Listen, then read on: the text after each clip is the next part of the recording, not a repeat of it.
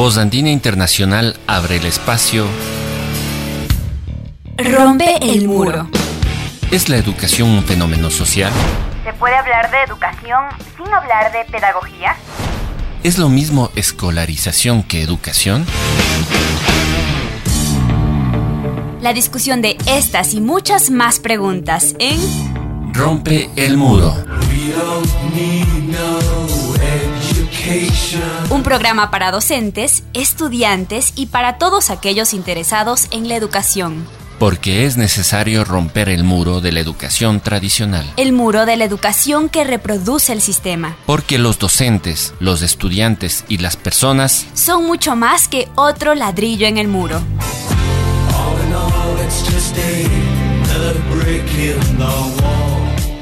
Ya comienza Rompe el muro. Rompe el muro.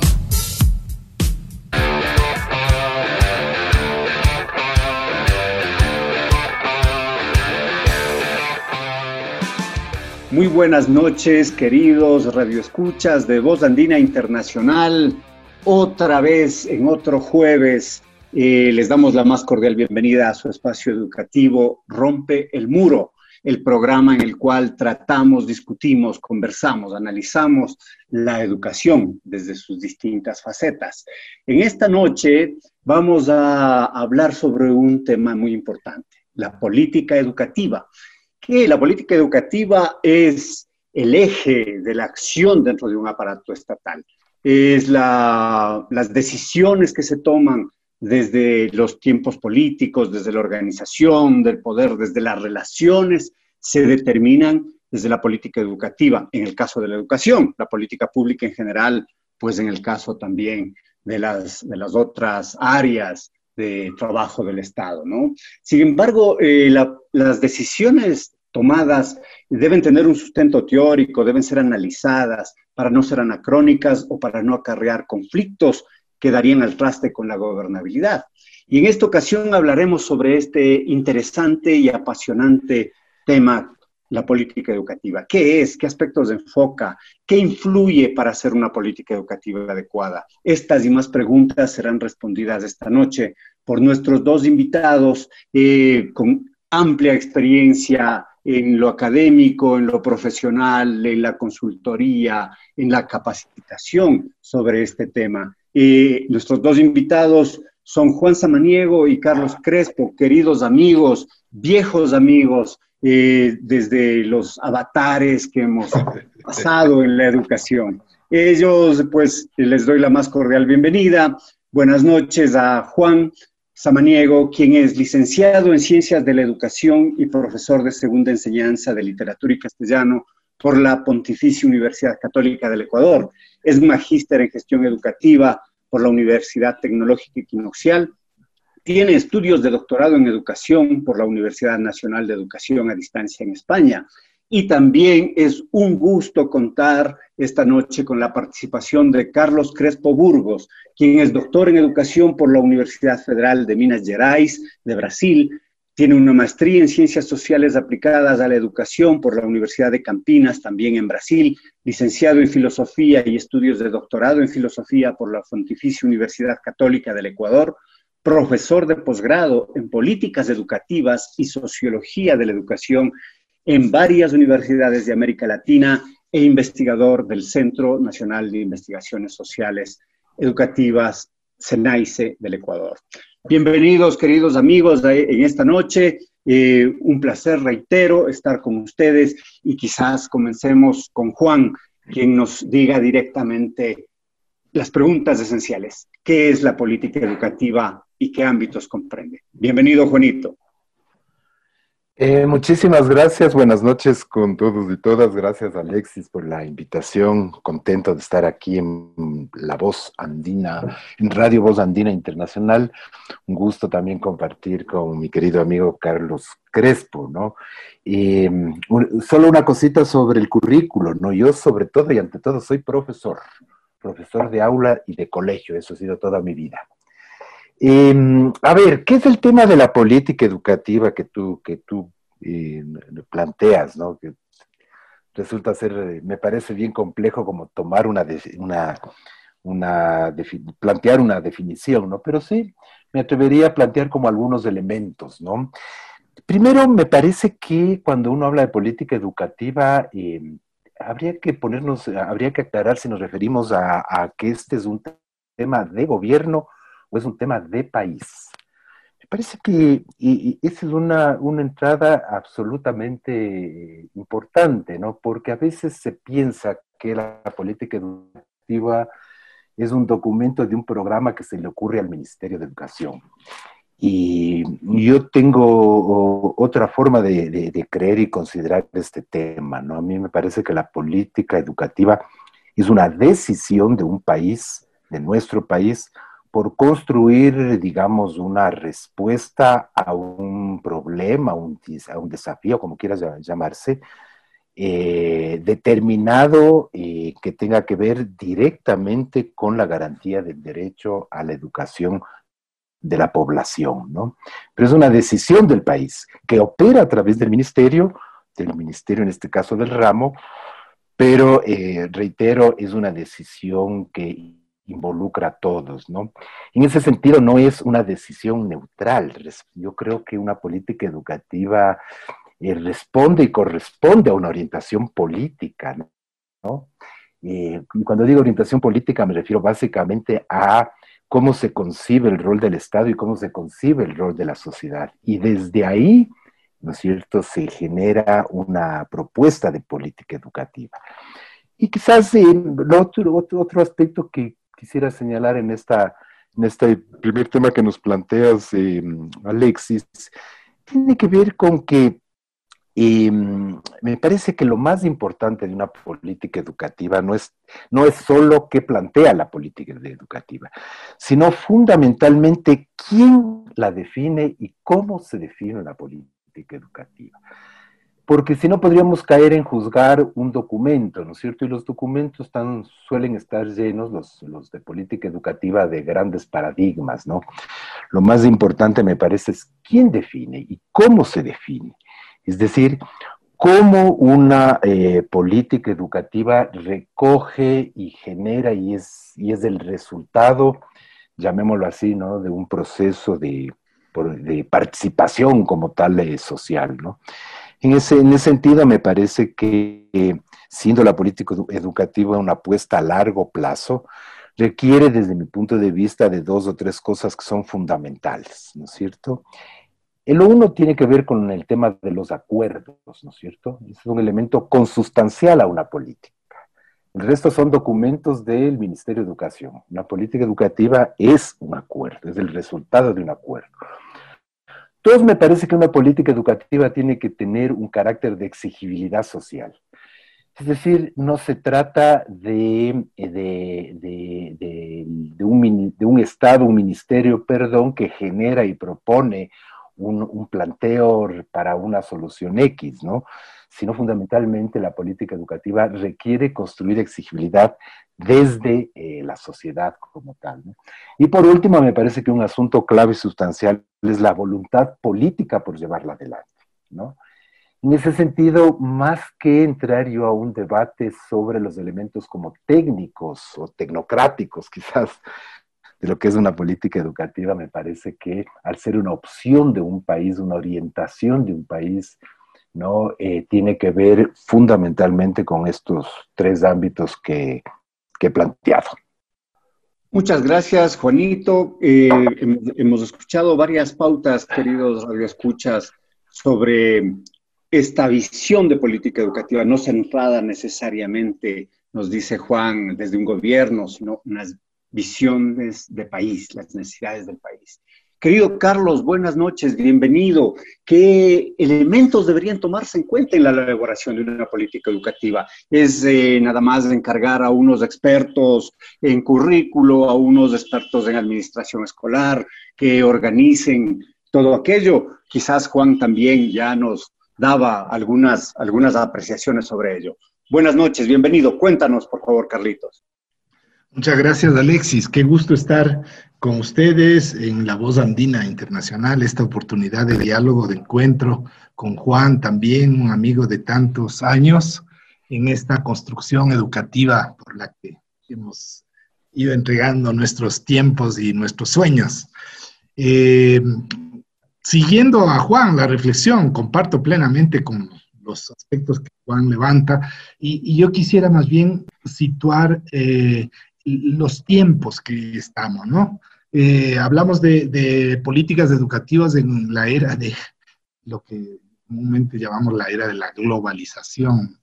Y, enfatizo esto porque ocurre que en América Latina, mm, con más fuerza, digamos, pero en todos los continentes, eh, se fue dando a partir de los 80 con más fuerza y en las últimas décadas la mm, influencia, la presencia de, unas agendas eh, de política internacional. Entonces, eh, uno de los temas que para mí es importante colocar es el tema de la soberanía en la construcción de las políticas. Juan colocó eh, el tema de los acuerdos, de la exigibilidad, y yo coloco un tema que es político, y de debate. ¿Hasta qué punto tenemos posibilidad nuestros países de, ejercer una soberanía en la construcción de nuestras políticas? En épocas en que a nivel global, digamos, se imponen unas agendas, pero, pero las agendas que se imponen también eh, dependen un poco de las eh, fuerzas en juego y los poderes en juego, digamos. Hay, una, hay un tipo de agenda de política que, más bien prioriza, digamos, una, una versión del, recurso humano como capital, ¿no? dentro de una perspectiva de la acumulación de los capitales a nivel global. O, desde una soberanía, eh, nos interesa, ¿qué nos interesa? Entonces, la gran pregunta a la que Juan también eh, mencionaba con la palabra acuerdos, o sea, me parece que la construcción de las políticas tiene que responder a, un debate, a un diálogo de, qué nos interesa como sociedad, qué tipo de sociedad nos interesa. Tuvimos eh, hace más de una década un, gran debate nacional que concluyó en la, en la Constitución, que aún está vigente, y que definió una serie de aspectos claves, digamos, y eso está, digamos, como un trasfondo en la política nuestra. Ahí, ahí hablamos, digamos, incluso de un Estado plurinacional, hablamos de, de, una sociedad que busca eh, organizarse en torno al, a un buen vivir, al buen vivir.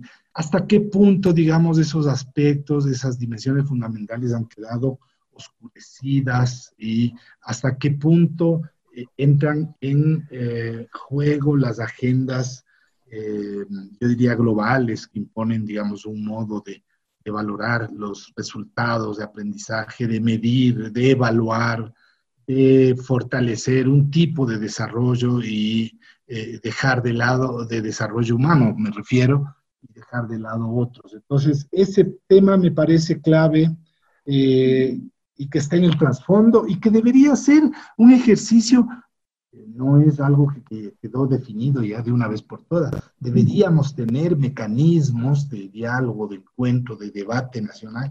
¿Qué tipo de sociedad es la que necesitamos? Hoy más que nunca en este tiempo, Alexis y Juan, eh, estamos en condiciones muy críticas y el sistema educativo se vio enfrentado durante estos seis meses que ya llevamos a este momento y contexto de pandemia, eh, ¿Qué, es lo que necesitamos? Después podemos hablar un poco, los datos nos van mostrando las profundas desigualdades que se van generando en este momento, cuando habíamos creído haber eh, superado ya el tema, por ejemplo, del acceso, hoy estamos de vuelta enfrentando eh, con los datos incluso oficiales, eh, las encuestas también nos dicen, algunas como las de UNICEF, que al menos un 10% de, niños no, no, han podido acceder, han, han, quedado fuera del sistema. Entonces, yo diría, como decía Juan, no es una cuestión de documentos, es, una cuestión, este momento, ¿qué necesitamos para responder a lo que estamos viviendo? Por ahí también dejo colocados algunos temas más para abrir el diálogo también, ¿no? gracias, Carlitos. un, detalle que mencionas es importante. Esa, diga, esa influencia internacional. Eh, podría citarse, por ejemplo, las reformas educativas de los 90, ¿no? Guiadas partiendo desde Estados Unidos, Inglaterra, España, Argentina, llegó a Ecuador, terminó en El Salvador.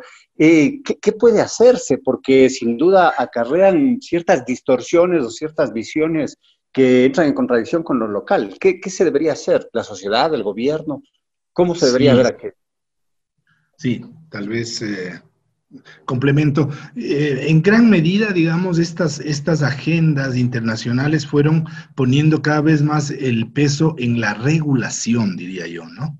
Entonces, es desde el Estado, desde quien controla, digamos, el poder, eh, regula a los sujetos de la educación. Y entonces, en el caso, por ejemplo, de los docentes, ¿no?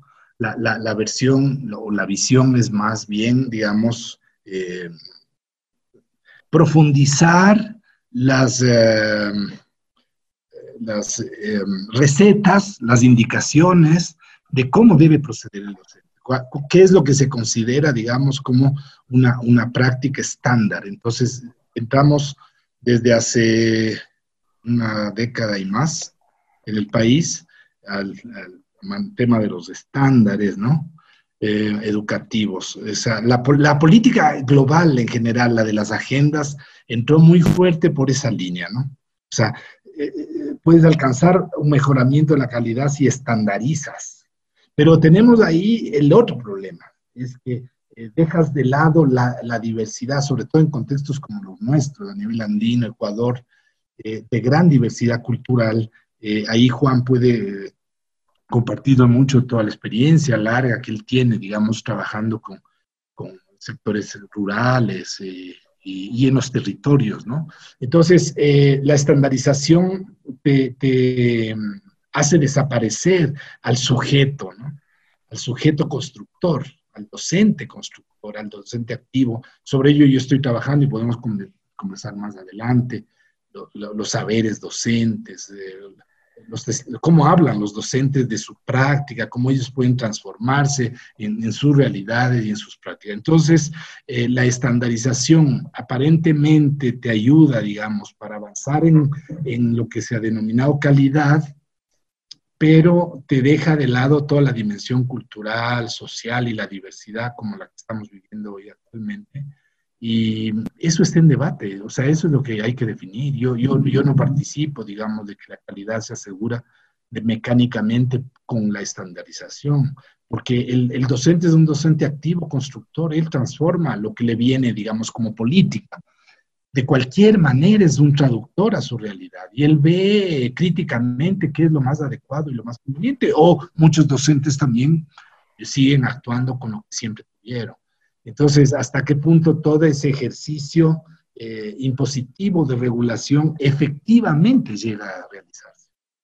Muchas gracias, Carlitos. Muchas gracias, Juan. Importantes apreciaciones adentrándonos en este mundo tan interesante de la política educativa. Vamos a un primer corte a disfrutar de una pieza musical y volvemos luego en esta interesante conversación.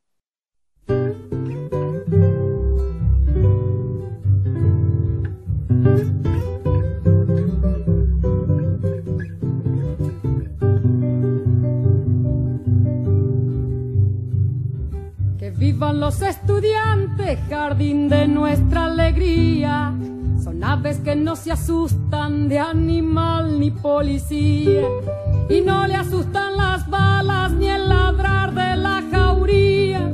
Caramba y zamba la cosa, que viva la astronomía. Me gustan los estudiantes que rugen como los vientos cuando le meten al oído sotanas y regimientos, pajarillos libertarios igual que los elementos. Caramba y zamba la cosa, que viva lo experimento.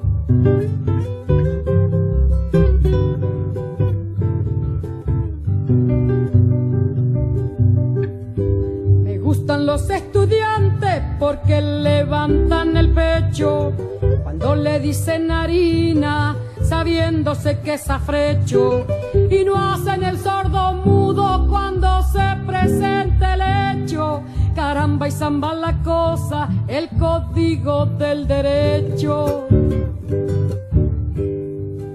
gustan los estudiantes porque son la levadura el pan que saldrá del horno con toda su sabrosura para la boca del come con amargura. Caramba y zamba la cosa, viva la literatura.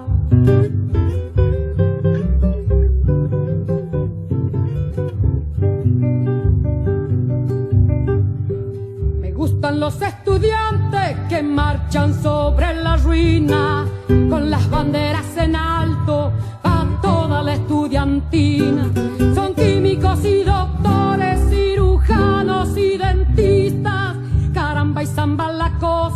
Vivan los especialistas. Me gustan los estudiantes que con muy clara elocuencia la bolsa negra sacra le bajo las indulgencias, porque hasta cuando nos dura, señores, la penitencia, caramba y zamba la cosa, que viva toda la ciencia, caramba y zamba la cosa, que viva toda la ciencia. Sintoniza Rompe el Muro. Por Voz Andina Internacional. Estamos de vuelta esta noche, queridos radioescuchas de Voz Andina Internacional, en su programa educativo Rompe el Muro, analizando y conversando sobre política educativa con Juan Samaniego y Carlos Crespo. Juan, habíamos ya detallado varios aspectos eh, que permiten organizar la política, la negociación, los tiempos, la visión de país, eh, desde diversos ámbitos, desde lo técnico, desde lo académico, desde lo político, eh, el que tú consideres. ¿Cuáles son estos aspectos más relevantes dentro de la política educativa? ¿Cuáles, cuáles son estos aspectos que podrían garantizar su efectividad o que deben tomarse en cuenta? A ver, em, igualmente que en la respuesta anterior, Alexis, me parece que hay que como plantear desde dónde le, miramos al tema, ¿no? Y me parece que uno de los problemas eh, complejos que, que, tienen nuestros sistemas educativos o nuestro sistema educativo, para hablar con propiedad, digamos, es que pensamos que la política educativa es un acto, ¿no es cierto? Es un acto, es decir, es casi un documento. Em, las políticas educativas, los países, nuestro país, se hacen lanzamientos de política educativa, como que fuese un acto, ¿no? un evento. Eh, como un evento. Es así como cuando desde, los, desde la planta central del Ministerio de Educación aplastan CENT y mandan un KIPUX al territorio y se piensa que cuando el dedo toca el CENT de la computadora, por arte de magia, en las, en las aulas ya ocurrió lo que dice ese Kipux. Es exactamente igual, ¿no es cierto? Si pensamos la política educativa como un evento, como un, acto, como un documento, ¿no? Y no hay tal, pues, ¿no? Y a esto quiero referirme, ¿no? Creo que eh, podríamos inclusive plantearnos desde una perspectiva más epistemológica el tema de la política educativa y proponerla no solo como el qué, sino plantearlo como el cómo, ¿cierto? La política educativa no es, en definitiva, el qué, es decir, lo que tiene el documento, donde generalmente todos estamos de acuerdo en, el conjunto de paradigmas que suelen tener los documentos de política educativa, ¿no? Creo que el otro lado de la moneda de la política, de la cara de la moneda de la política educativa son los cómo. Es decir, eh, yo me atrevería eh, a decir que la política educativa es el cómo lo hacemos, ¿no es cierto? Es cómo nos organizamos como país para llevar adelante esa consecución de ese, digamos, paradigma como tal, ¿no? Y cuando digo el cómo, ¿no es cierto?, me refiero fundamentalmente a cómo eh, el conjunto del país se organiza en términos de cuáles son los roles de actores, cómo vamos negociando, cómo vamos superando conflictividades eh, distintas, ¿no? Eh, ¿Cómo vamos eh, aprendiendo, digamos, y concibiendo el territorio, la construcción de la política y cómo lo vamos haciendo? ¿Y cómo lo vamos haciendo?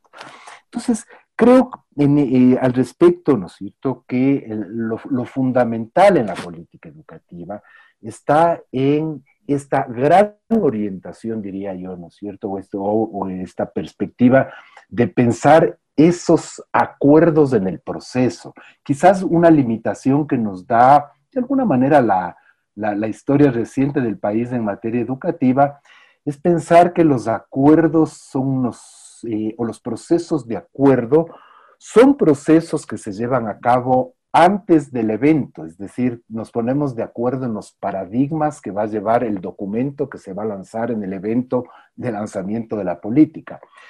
Y probablemente yo creo que lo más importante es ponernos de acuerdo en los cómo, es decir, en el proceso de implementación, en cómo lo vamos a ir haciendo. Y esos cómo no son elementos tecnocráticos de los ministerios de educación, ¿no es cierto? Sino son el conjunto de cambios, el conjunto de contribuciones, el conjunto de desafíos que tienen todos los actores de la sociedad respecto a, construir eh, y, concretar esa política educativa. Y, esto me lleva a, pensar un poquito eh, este último tema que tú introdujiste, Alexis, y que, el, Carlito se reflexionó en torno a los temas de, digámoslo así, curriculares, ¿no es cierto? Eh, me parece que el eje fundamental con la que se ha construido la política educativa, con todos los límites que he señalado, eh, probablemente en los últimos 30 años, ¿no es cierto?, nos ha llevado a estructurar nuestros sistemas educativos en función del currículo, ¿no? Inclusive si uno quiere verlo gráficamente y va al Ministerio de Educación de nuestro o de cualquier país, supongo, y uno casi, casi puede ver en el edificio de la planta central del Ministerio de Educación los diferentes pisos, si es que son pisos, ¿no? Eh, las diferentes áreas que tiene un ministerio y uno podría decir que todas ellas de alguna manera equivalen a la estructura curricular, ¿no es cierto? Niveles, eh, áreas, asignaturas, diseño, y modalidades especiales, etcétera, ¿no?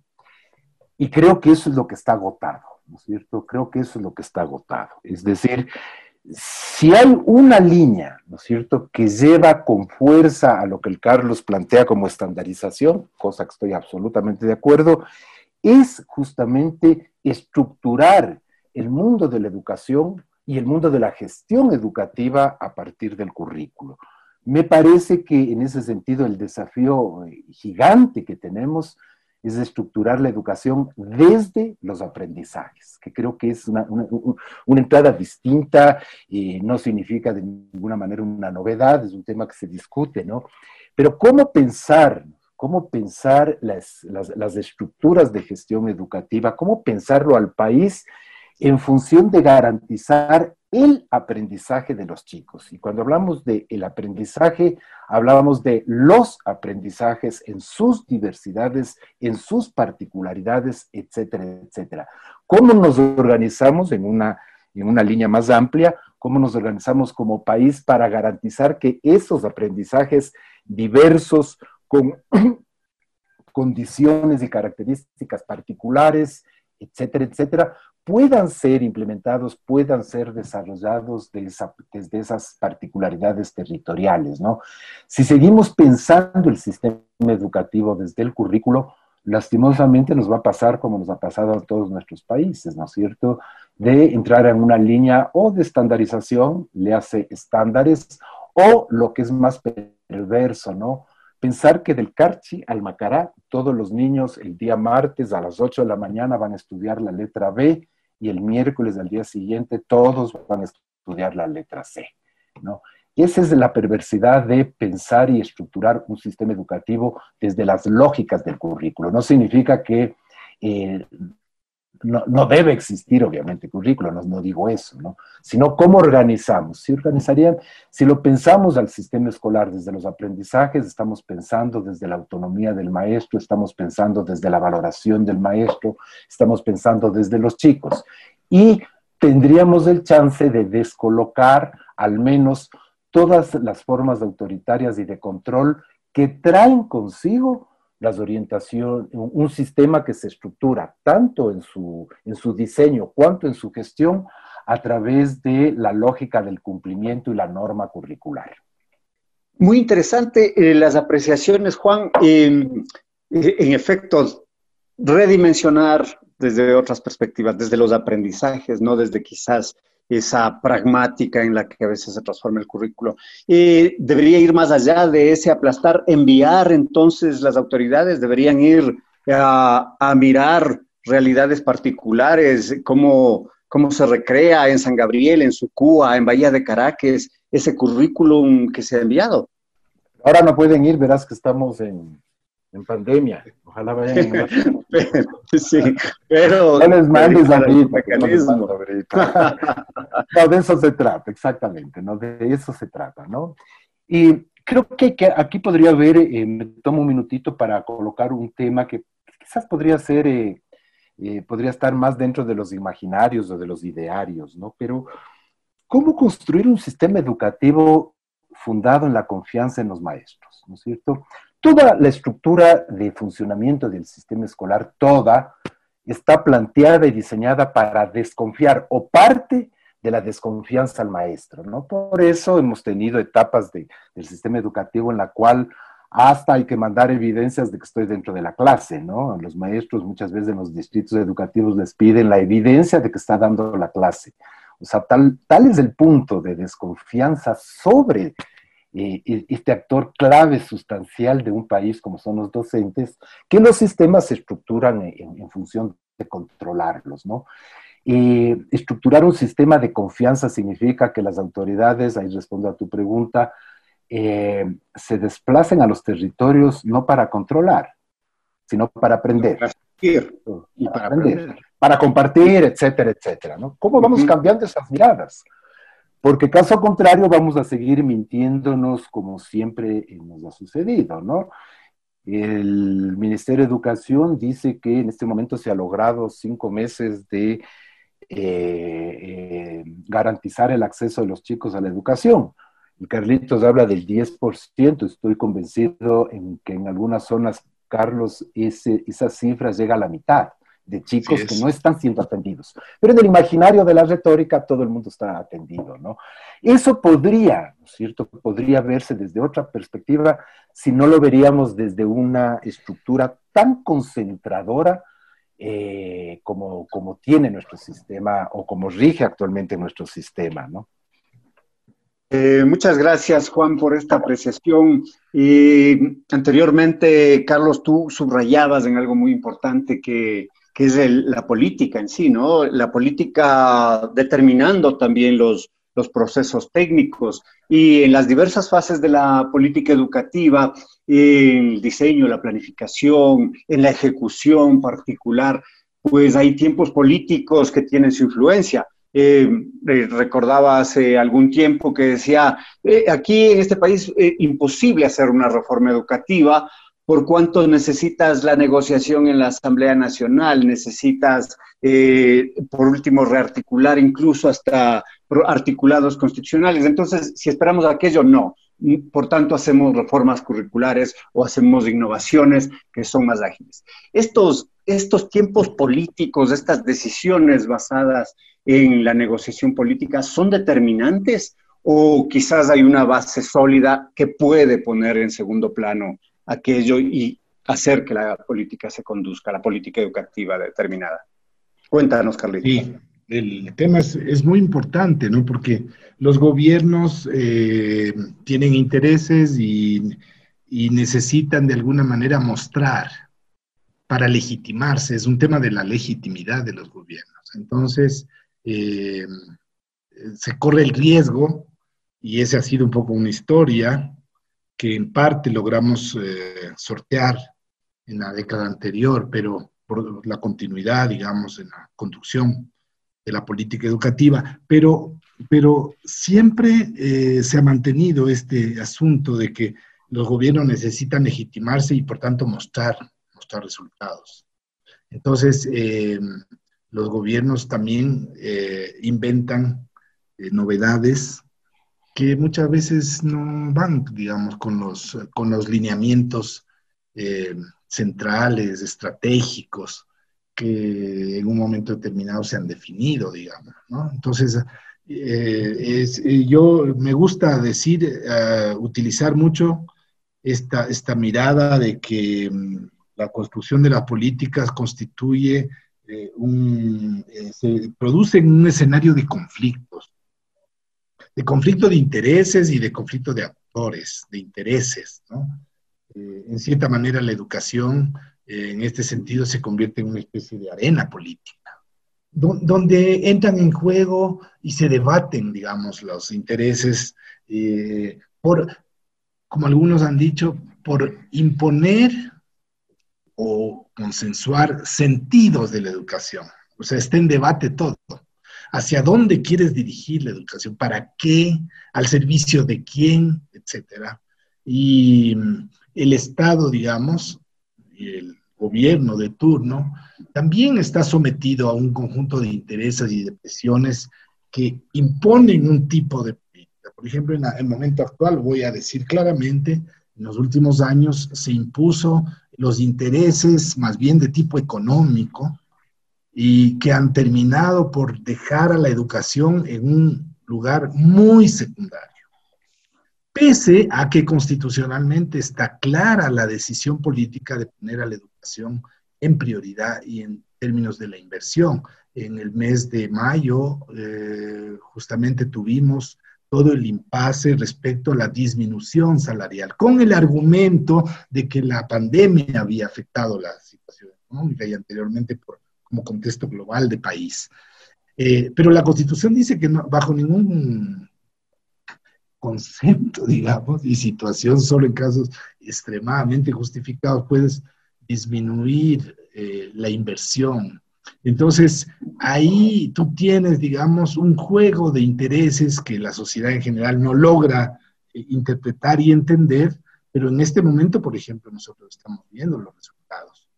No hemos logrado poner en primera prioridad la educación, eh, está secundarizada también la salud, y podría ser que la el sistema educativo eh, este rato intenta mostrar, como decía Juan, una serie de resultados, que se ha logrado sostener el sistema, pero si tú analizas un poco más a, fondo vas a ver eh, que la diferenciación social que ha crecido en este contexto eh, está cobrando su, su, su, cuota, porque los que no tienen acceso y las familias en situación de pobreza y de nueva pobreza que se ha incrementado eh, quedan fuera, ¿no?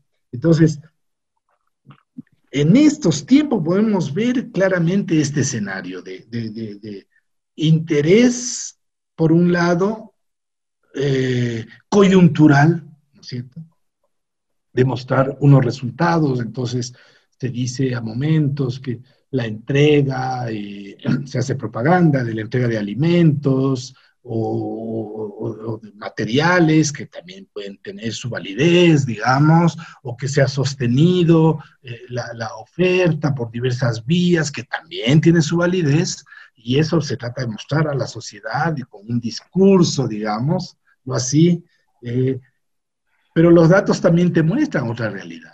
Cuando hablan los otros actores, los actores, y en este caso los docentes, te muestran cuál es la realidad que están viviendo ellos efectivamente, ¿no? Entonces, eh, lamentablemente, yo diría, lamentablemente, no estamos presenciando una continuidad, sino más bien una ruptura respecto a líneas estratégicas de la política educativa, empezando por el tema de la inversión.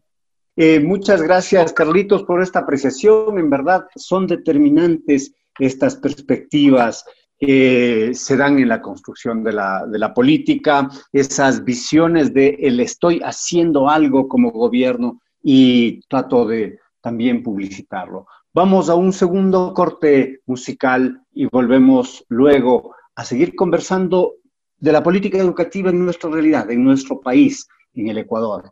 Volvemos en un momento, queridos radioescuchas. querido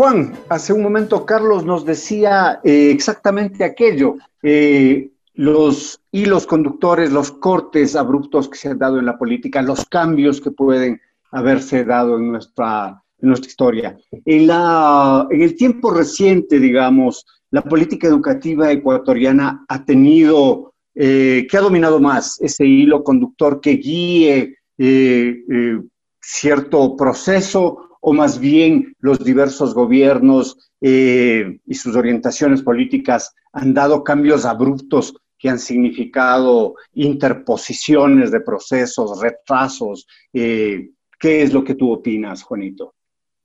Qué bestialidad. Qué, qué complicado opinar sobre eso.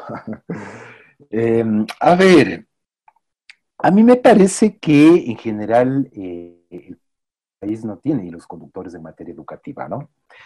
Quizás probablemente lo que podría uno decir es que en los últimos 20 años en el país, eh, y marcadamente con el gobierno anterior, hay un hilo conductor en materia de ampliación de cobertura, ¿no? Uno podría ver información entre, entre el 2006-7 y el 2013-14, y ciertamente hay un, hay un crecimiento muy importante histórico, ¿no? De, la cobertura en el país, ¿no? Eh, uno podría decir que ese es un hilo conductor en función de los acuerdos de la consulta, perdón, del plan decenal de educación que parte desde finales de los años 90, inicio de los 2000, etcétera, cuyas metas eh, principales estaban relacionadas a temas de cobertura, y uno podría decir decir que sí, pues en efecto uno podría observar que en los últimos 20 años habría un hilo de conductor en materia básicamente de cobertura, ¿no es cierto? Eh, y no digo que eso no deje de ser importante, ¿no es cierto? Eh, en, muchos sectores del país, el mero hecho que los chicos tengan espacio de ir a, digamos, tengan la posibilidad de concurrir a la escuela, eh, tiene impactos gigantescos, más allá de que, de que aprendan o no aprendan, ¿no? Qué sé yo, impactos respecto al trabajo infantil, ¿no? Eh, o que se han develado ahora, que no pueden asistir y no pueden conectarse al Internet. Claro, eso es, es, esa característica atraviesa a toda América Latina. Es decir, no hay un país en América Latina, a excepción de Uruguay, hasta donde yo conozco, que ha logrado que del 14 de marzo, viernes 15 creo que fue de marzo, o de 13, al lunes 16 haya logrado pasar de la presencialidad a la virtualidad con el 100% de chicos. Eso no existe, ¿no es cierto? El caso de Uruguay es un caso, creo que particularmente especial, ¿no es cierto? Y eso no existe aquí, no existe más allá de la región inclusive, ¿no? El problema, el tema fundamental es cómo la, y me permito rápidamente sobre lo que tú me preguntas, es cómo el impacto de la pandemia ha develado eh, una crítica situación de absoluta fragilidad eh, de la institucionalidad pública en nuestro país por responder a la población eh, más vulnerable como tal, ¿no? Ese me parece que es el tema eh, de fondo, ¿no? Eh, ¿Cómo ha podido responder? No ha podido responder. Em, eh, me parece que las cifras que vamos a ir teniendo en el transcurso de los, no sé, de las 100 semanas, qué sé yo, van a ir develando dramas muy complejos, ¿no? Por, el trabajo nuestro en todos los espacios que estamos. Y, el trabajo desde la organización en la que yo, en la que yo laboro, ¿no? Lo estamos en contacto prácticamente con todo el país, ¿no? Y más menos, más menos, eh, la estimación promedio que yo podría decir es que si un profe tiene 50 chicos, tiene 40 chicos, con 20 de ellos más menos logra conectarse con cierta cotidianidad, ¿no? Con 10 de ellos se conecta con, con Eh, de vez en cuando, en la medida en que el papá llegue o la mamá lleguen temprano a casa y tengan el WhatsApp para que el chico pueda comunicarse. Y con, los, y con los otros 10 no se comunican nunca, ¿no? Lo que un poquito decía hace un ratito. Entonces, eh, esa es la complejidad. La complejidad es que no hemos podido, ¿no es cierto?, diseñar un sistema, digamos, responder eh, a la crisis sanitaria actual, ¿no? Con medidas que protejan a la población más vulnerable. Ahora bien, cuando uno habla de población más vulnerable en el país, ¿a quién se refiere, no? Yo creo que la inmensa mayoría de niños y niñas son población vulnerable del país. La inmensa mayoría, ¿no es cierto? Y en ese sentido, esto tiene una complejidad muchísimo mayor, ¿no? Y volviendo a lo anterior, Creo sí que no hay unos hilos conductores que uno pueda decir que en los últimos 20, 25 años, siempre en la perspectiva del qué y el cómo, ¿no? De la política educativa. ¿No? Eh, no hemos tenido, no tenemos eh, eh, indicadores interesantes en lo que suele medir el, el statu quo planetario respecto a los logros de aprendizaje, ¿no? que obviamente hay un capítulo aparte de, lo crítico que resultan, ¿no? Pero en términos de medición de logros no tenemos tampoco impactos que uno pueda decir, ha habido un proceso consistente en materia de política educativa que se dirige a los temas de mejoramiento de, eh, de capacidades, etcétera, etcétera, de los chicos. ¿no? No tenemos una evidencia como tal. No tenemos tampoco una evidencia que nos diga que tengamos un sistema educativo, llamémoslo así, eh, con una gestión más eficiente, ¿no? Eh, eh, es más, este, tenemos un sistema hipercontrolador, hipercontrolador, ¿no?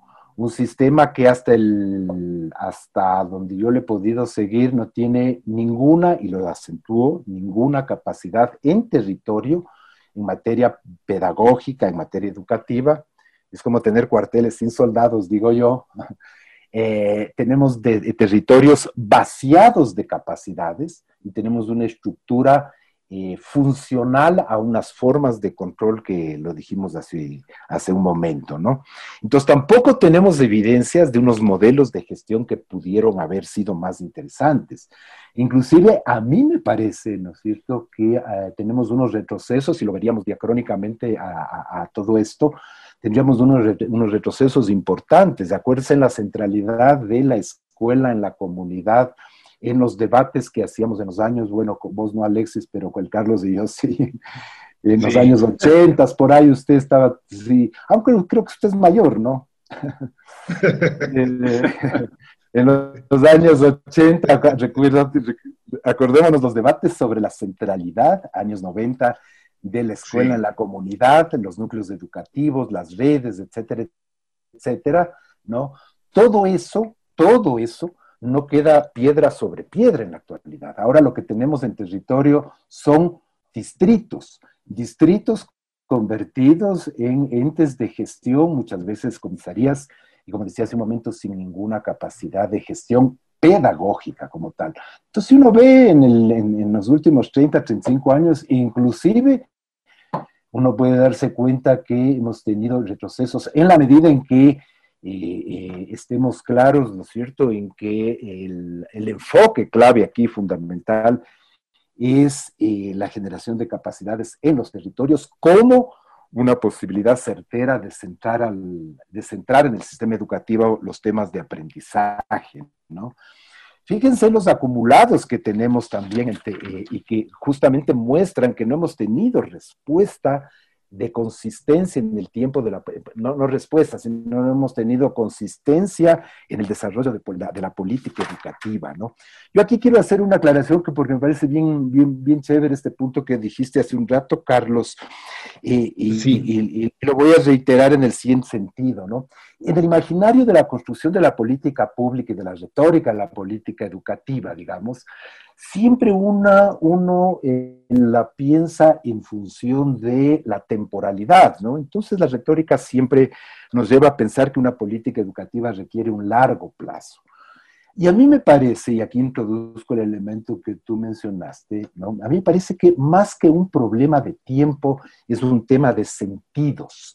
Es decir, cómo un país le da y le otorga sentidos a la educación ¿no es cierto? Y esos sentidos pueden tener eh, momentos temporales más o menos extensos, pero ya no es un problema únicamente de verlo en la temporalidad y cronológica, ¿no? Sino en la construcción de esos sentidos como tal, ¿no? Y termino, termino diciendo estas como evidencias de la, de la ausencia de este hilo conductor que, que, que habría podido permitir eh, digamos, consolidar en el tiempo estos sentidos como tales, ¿no? Y la, escuela sigue siendo una institución tremendamente expulsora, ¿no es cierto? Y si ustedes ven entre 18 y, 88 años, ¿no? La población en el Ecuador, en ese rango estamos todos nosotros, al menos los que estamos aquí ahora eh, conversando, eh, tenemos cerca de 4 millones de personas sin bachillerato, ¿no es cierto? Eso, eh, esa cifra se aumenta más o menos con alrededor de unos 100 mil personas cada año, ¿no es cierto? Sin embargo, y viendo esta lógica, y viendo más bien dicho este elemento de constatación de la realidad, no hemos podido construir como país una respuesta a el problema de, llamémoslo así, la no conclusión de eh, la escolaridad obligatoria de acuerdo a lo que dice la Constitución en nuestro país. Y el imaginario que tenemos cuando hablamos de educación es el imaginario de los escolarizados, es decir, de los chicos de entre 5 y 17 años que están en la escuela. Pero tenemos casi, casi, en términos numéricos, a partir de los 18 años, un, un grupo poblacional equivalente en términos numéricos que está fuera. ¿No es cierto? Solo por darles un ejemplo de carácter dramático, ¿no? De carácter, pero realmente dramático. Actualmente el país tiene casi 170 mil chicos de entre 15 y 18 años que dejaron de estudiar y que están fuera. Y el Ministerio de Educación desde hace tres años implementó un programa que al momento ha atendido a me parece que 800, 850 chicos. ¿No? O sea, a ese ritmo llegaremos al año 3000. Pero más allá de eso, más allá de la anécdota, es constatar cómo esas urgencias eh, sociales en materia educativa, por ejemplo, en este caso de chicos con sobredad que están fuera, no hay ninguna eh, capacidad del Estado, perdón, del, del Ministerio de Educación para pensar respuestas, por ejemplo, a la población que no está escolarizada y que ahora en el contexto de la pandemia eh, ciertamente que se va, se va a duplicar o triplicar. Dos ejemplitos más, ¿no? Claves. El uno es, eh, en el, se refiere a una de las últimas cosas que hice antes del famoso 13 de marzo, ¿no? que es estar en unas escuelas unidocentes multigrado en la provincia de Esmeraldas, y constatar que una escuela multigrado en nuestro país hace cuatro meses tan solo, eh, como cualquier escuela multigrado unidocente, tiene 20, 25 chicos de la comunidad y un profesor, y ese profe los organiza en los 5 o 6 grados regulares de acuerdo a las edades de los chicos. Hasta marzo, los profesores de escuelas unidocentes debían hacer 24 eh, planificaciones semanales, porque tienen seis grupos y hay cuatro materias. Es decir, no hemos podido en 30 años diferenciar entre lo que es el Colegio Benalcázar y una escuela unidocente rural de frontera. El tratamiento desde el centro es exactamente igual, porque el tratamiento es desde la lógica del currículo, ¿no es cierto? No desde la lógica de los chicos, ¿no? No tenemos propuesta de escuela multigrado, ¿no es cierto? En el país constituyen, hay 5.000 de las 15, de las 13.000 escuelas, 5.000 son multigrados. En 30 años hemos retrocedido en materia de reflexión sobre la, importancia y, el rol que tiene la escuela eh, eh, multigrado. Hace 30 años, casi digo la palabra, las llamábamos unitaria, ¿no? Eh, y no tenemos una política al respecto, ¿no? No hemos podido desarrollar políticas respecto a capacidades territoriales pedagógicas en el país, ¿no? Uno podría lucubrar y pensar en las direcciones provinciales de hace ya 10, 12 años atrás, pero en este momento, hoy, hoy día, ¿no? Entre los 140 distritos educativos que tiene el país, ¿no? yo me atrevería a decir con absoluta claridad que la mitad de ellos no tienen un pedagogo. No tienen un pedagogo. Es decir, están formateados para controlar, no para apoyarlo al maestro. No tenemos desarrollo de capacidades pedagógicas territoriales en el país en los últimos 30 años, ¿no es cierto? Más bien hemos ido en deterioro, ¿no? Como tal. Y por último, ¿no? Eh, algo que siempre aparece absolutamente paradigmático en las declaraciones de política pública, la llamada educación inicial, ¿no? Eh, no, no, quisiera referirme a ese tema porque todos sabemos, ¿no es cierto?, todavía ese rol marginal que tiene el país en materia de garantía de derechos de lo que llamamos la primera infancia, ¿no es cierto? Esos 0, 5 años como tal, ¿no? En términos de cobertura, calidad, etc. Entonces, si lo vemos en esa lógica, sí, yo diría, no tenemos capacidad o no hemos podido construir hilos conductores que nos permitan en temporalidades determinadas tener, eh, digamos, eh, metas superadas eh, respecto a todos estos temas, ¿no? en general del mundo educativo, ¿no? quizás un, último datito para acentuar también el, tema de la crítica, digamos, de la condición actual del COVID, no podemos salirnos obviamente de esa reflexión, ¿no? Igualmente por el trabajo que yo hago, ¿no es cierto?, que hacemos en, en mi oficina, en este momento estamos en, siete de las 14 cooperativas eh, de Monte Sinaí. Ustedes saben, Monte Sinaí es el sector de mayor marginalidad en Guayaquil, 130 mil personas, ¿no? Y estamos trabajando con, con siete u ocho cooperativas. Ahora, más allá del dato, voy a la constatación, ¿no? En esas cooperativas, que son cooperativas en las cuales las familias eh, están constituidas, por cuatro o cinco miembros, estamos hablando de tres, cuatro chicos por familia, ¿no? Eh, el sector más representativo marginal de Guayaquil, el que estoy hablando, ¿no? tres, cuatro chicos por familia, de los cuales el promedio de escolaridad, más bien dicho, de conexión, comillas, aparente con sus profes es de uno de cada, de un chico por familia, ¿no? Eso significa que el 80% está afuera. Pero voy a lo más dramático, ¿no es cierto? En Monte Sinaí el problema no es conectividad. Hay capacidad de conectividad porque es un sector, digamos, periurbano como tal, ¿no?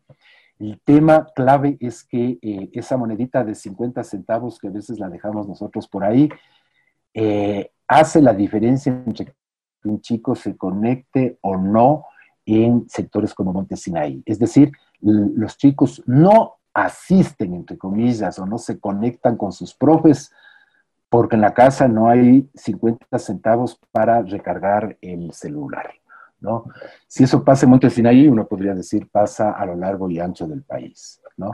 Es decir, eh, mientras a veces el ministerio está pensando con fuerza que esto es un tema de conectividad, como que con, el, como que con la conectividad llegan los aprendizajes, ahí hay otro imaginario absolutamente falaz, eh, pero no está el país pensando en que la conectividad no solo es un tema de antenas, sino es un tema fundamentalmente en este, en este momento de sobrevivencia y que en algunos hogares, del, en muchísimos hogares del país, eh, no hay posibilidad de poner en la lista de compras, ¿no? En la recarga al celular. Entonces, eh, si no lo vemos más integralmente, pues la cosa se nos va a complicar. Hasta ahí llego. Muchas gracias, Juanito. Eh, Carlos, por favor, todo esto que ha ocurrido, que ya nos, nos menciona eh, Juan, todas estas variaciones. Seguimos con la reforma del 96. Los aprendizajes de matemáticas y lenguaje nos dicen que no han mejorado significativamente, etcétera. Eh, ¿Cómo, qué aconsejarías al próximo gobierno? Ya estamos ah, en las puertas de, de un nuevo gobierno. ¿Qué aconsejarías? ¿Qué debería hacer el nuevo gobierno en materia educativa, en política educativa, para pues mejorar la situación en general de la educación en el país. ¿A cuál de los 20 candidatos le va a sugerir? Y pues, a todos, ¿no? De una para ver cuál, cuál gana y lo asume. Ah, bueno, pues acaso, pues Alexis, ya está bien. Eh, de las 25 dúos que, que hay, ¿no? a ver, eh, está difícil, ¿no? ¿Qué va a pasar? Qué va a pasar en el país. Estamos atentos a los pasos que van, vamos dando. Pero eh, solo, de, solo como síntesis, recogiendo también la conversación de Juan, eh, yo digo que en la década de los 80 y 90 tuvimos un fuerte debilitamiento del Estado en cuanto a la, a la dirección de la política educativa, ¿no? Y en la primera parte de, este, de esta década primera del siglo actual, eh, la Constitución colocó una eh, fuerte énfasis en la eh, responsabilidad del, Estado en la dirección de la política educativa, pero yo creo que nos pasó algo que no que tenemos que corregir y es que caímos en una centralidad, como ya Juan ha analizado bastante, en una centralidad del sistema aunque se montó, digamos, un modelo de desconcentrado, ¿no? Pero como dice Juan, este modelo desconcentrado reprodujo el modelo del aparato central. Entonces se crearon nuevas centralidades en lo territorial, pero vacíos de, de, orientación pedagógica. Entonces yo creo que hay que hacer una gran corrección. Y, este momento de la pandemia y que vamos a continuar eh, el año siguiente en, situaciones delicadas, eh, traen un costo a la centralidad. Y es que en este momento necesitamos justamente que los actores locales se apropien en la corresponsabilidad de la educación, porque las respuestas no pueden venir del centro, ya estamos viendo. O sea, a la, autoridad hay que decirle, no, no, se resuelve este momento solo con, con decisiones curriculares por más que haya una cierta perfección técnica, tecnocrática en lo curricular, no está ahí. estamos viendo un contexto más global de, aumento de la pobreza, de, nuevamente con el problema del acceso de poblaciones, de estudiantes fuera del sistema educativo, todos los datos que ha dado Juan de, responsabilidades y deudas históricas que todavía tiene el sistema educativo, etcétera. Entonces, ahí necesitamos constructores educativos. Entonces, yo diría en general, eh, no necesitamos la, la actoría central de especialistas de currículum. Con el currículo estamos ya, o sea, hay que irle haciendo ajustes. Necesitamos constructores sociales de la política educativa en el territorio con formas que hay que discutirlas ya se han discutido mucho en, conjunto, en acuerdos. Este momento para dar respuesta a las situaciones que estamos viviendo necesitamos de los actores en el territorio. Pero parece que está ocurriendo que en los territorios también, exceptuando el docente que está en primera línea dando respuesta, hay muy poca corresponsabilidad, veo yo. En este momento que se anuncia, digamos, una, eh, eh, una reapertura en escala, tendrían que ser los actores locales los que asumen en cada territorio cuáles son las posibilidades, en qué condiciones están las escuelas, cuáles pueden reasumir, en qué, etcétera. Hay que dar respuestas numerosas en, la, en los territorios. No, no, no pueden ser personas eh, tecnócratas detrás de los escritorios que lo van a resolver. Eso como comentario general. Alexis, y muchas gracias por esta oportunidad. Muchísimas gracias a Carlos Crespo Burgos y a Juan Samaniego por este diálogo tan interesante. Queridos radioescuchas, ustedes pues ahora conocen, saben un poco más sobre la política educativa, saben cómo esta se maneja, cómo se trabaja. Eh, Muchas gracias a nuestros invitados, muchas gracias a Karina Torres, que está cada jueves acompañándonos eh, aquí desde los controles técnicos. Soy Alexis Oviedo, un placer estar con todos ustedes y nos vemos la próxima semana. Felicidades.